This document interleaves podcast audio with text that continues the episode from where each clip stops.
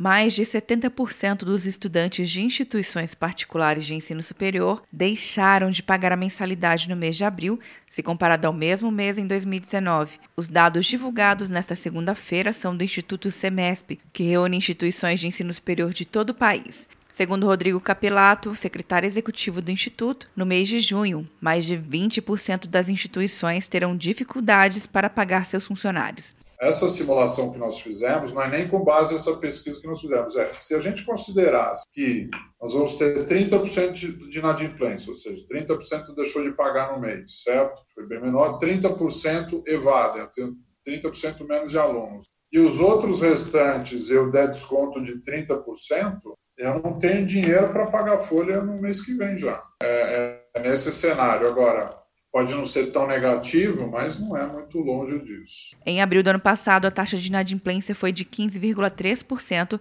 e passou para 26,3% em 2020. O Instituto também apresentou dados sobre a evasão.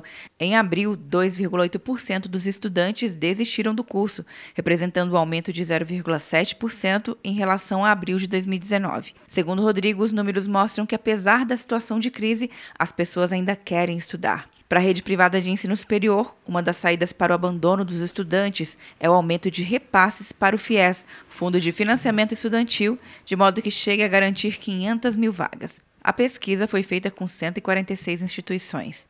Quer um ano sem mensalidade para passar direto em pedágios e estacionamentos? Peça Veloy agora e dê tchau para as filas. Você ativa a tag, adiciona veículos, controla tudo pelo aplicativo e não paga mensalidade por um ano.